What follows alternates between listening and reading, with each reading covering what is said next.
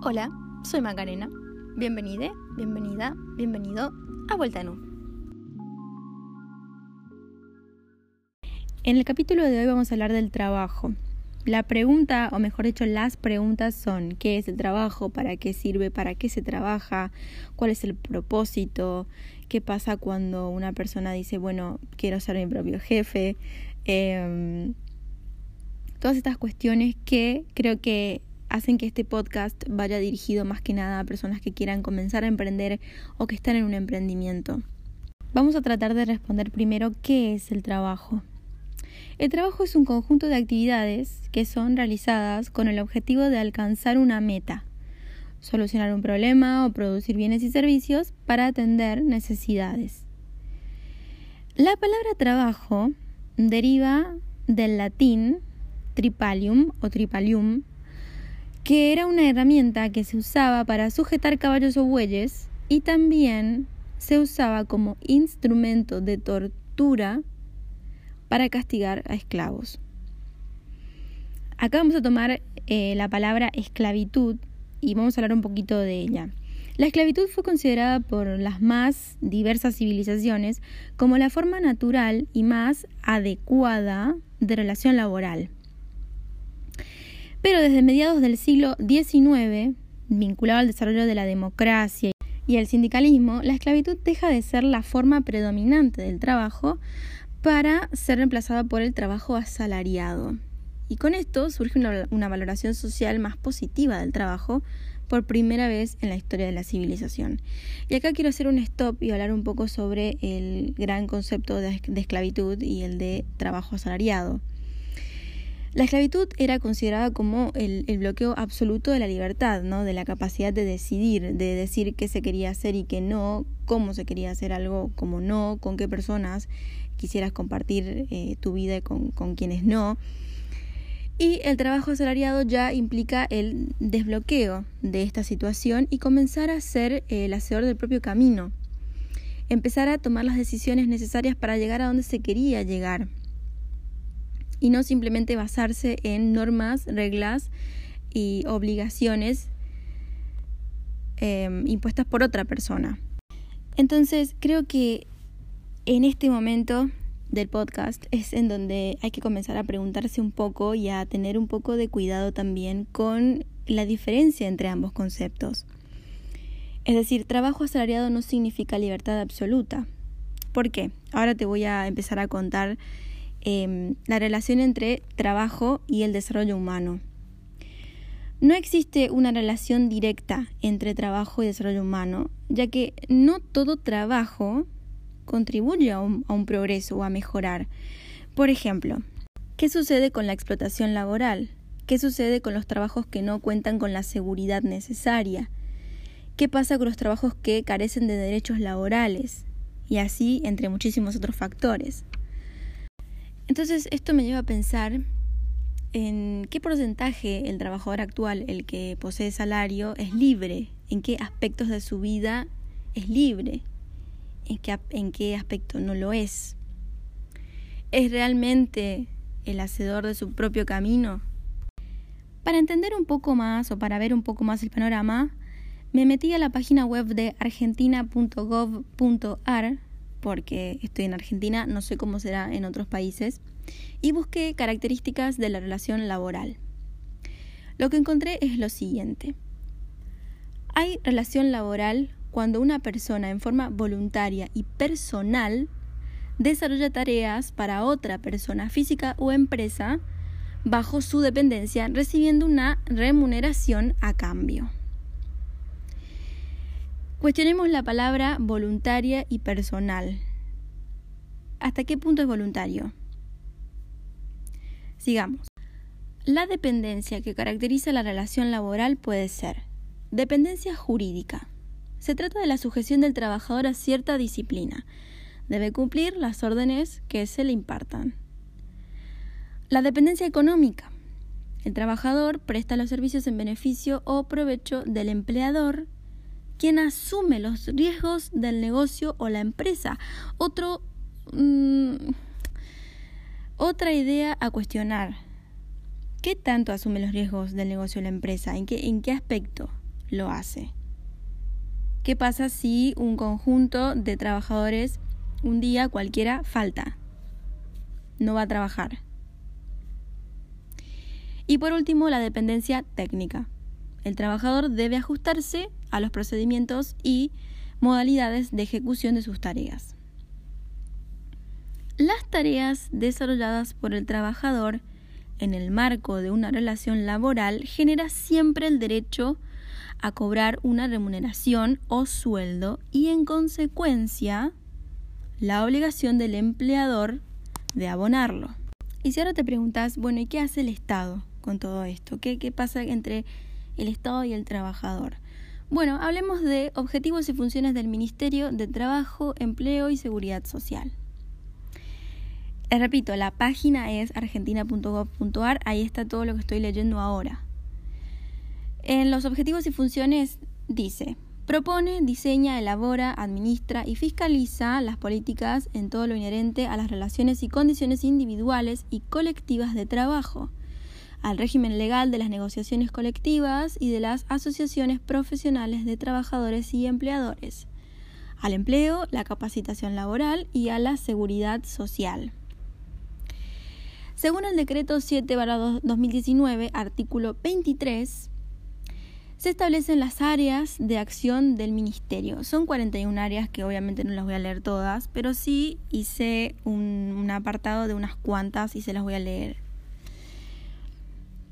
Em, entender en la promoción y regulación de los derechos de los trabajadores y en la fiscalización del cumplimiento de las obligaciones de los empleadores. Velar por el respeto de la igualdad de oportunidades y de trato entre varones, mujeres y diversidad sexuales, diversidades perdón, sexuales y de género en el acceso al empleo y en el ámbito laboral. Eliminación del trabajo forzoso, la violencia laboral y trabajo infantil entender en la elaboración y fiscalización de las normas generales y particulares referidas a salud, seguridad y a los lugares o ambientes donde se desarrollan las tareas en el territorio de la nación. Y por último, intervenir en lo relativo a las políticas y acciones tendientes a incrementar la productividad del trabajo y a su equitativa distribución argentina.gov.ar, repito, esa es la página de la que saqué toda esta información. en pocas palabras, te invito, les invito a que vayan a esta página y naveguen por este enorme mar de cuestionamiento. Y lo último que voy a agregar de esta página es qué, nos ofrece para los trabajadores independientes. Bueno, hay un programa que se llama Programa de Empleo Independiente y Entramados Productivos Locales, línea Empleo Independiente. Así se llama completamente el programa y te ofrecen, digamos, entre comillas, eh, ciertas facilidades para poder ser un trabajador independiente. Los invito nuevamente a navegar. Eh, vayan, vean, lean. Eh, está, está muy bueno, es hermoso lo que proponen, es, es bello lo que se lee cuestionemos si es real, si eso realmente pasa. Y volviendo al propósito de Vuelta a Nu, que es una simple charla entre vos y yo, preguntarte cosas vos, preguntarme cosas yo, creo que la diferencia entre un trabajador dependiente y un independiente está clara y creo que también es, es claro cuál es mejor. Y todo eso depende de el propósito que tengas vos en tu vida o los propósitos que tengas en tu vida cuánto estás dispuesto, dispuesta a sacrificarte, cuánto querés lograr, cuánto no querés lograr, con qué personas te querés relacionar, con qué personas no, cómo querés que sea tu entorno y muchas otras cosas más. Y me gustaría que te preguntes,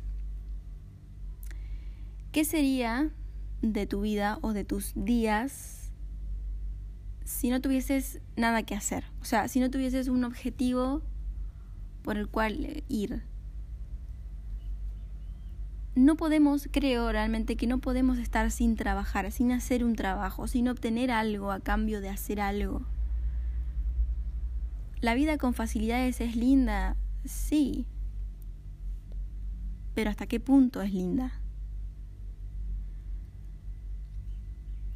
Estamos en una cultura en la que el trabajo es inculcado, es tenés que trabajar para poder tener un salario, tenés que trabajar para poder tener una familia, para mantener a tu familia, tenés que trabajar, tenés que trabajar, sí, pero ¿qué es el trabajo en sí? Bueno, es hacer algo para obtener algo. Ese algo depende de vos. Depende de lo que vos quieras, depende de lo que quieras sacrificar. El trabajo te lo das vos mismo, vos misma.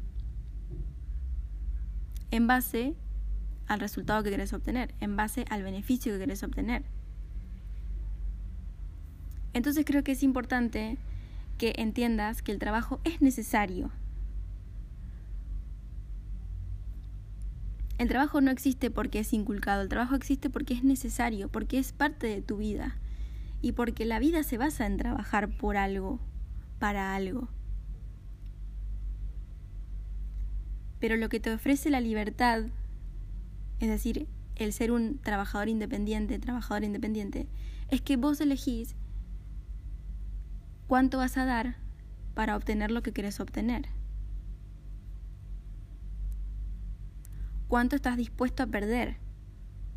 Y por último, quiero decirte que el Estado, tus amigos, tu familia, tu casa, absolutamente todo lo externo a vos, siempre está modificándote. Siempre está poniéndote algún que otro obstáculo o alguna que otra facilidad. Siempre está ahí.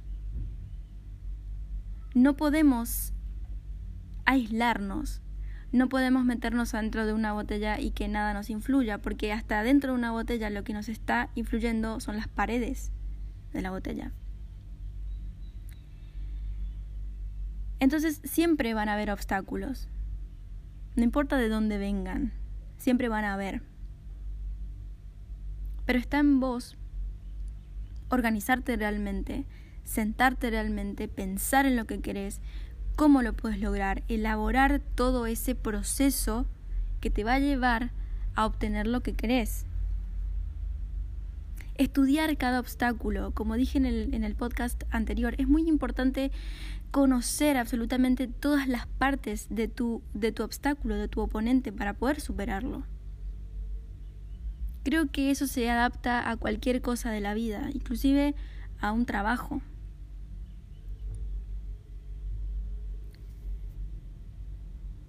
El Estado es muy importante, sí, sí lo es. Estamos cansados de ver cómo en otros países progresan de otra manera y nosotros no progresamos o progresamos de una manera que creemos que no es la adecuada. Pero quiero decirte, y esto te digo de corazón, que todo depende de lo que vos pienses y sientas. Después está lo demás. El mayor trabajo, el mayor obstáculo la mayor facilidad sos vos. Pero tenés que entenderte, reconocerte como tal, aceptarte como tal, crear un plan de trabajo y obtener y vivir la vida que querés vivir. Sí, suena fácil, no lo es, pero sí es posible.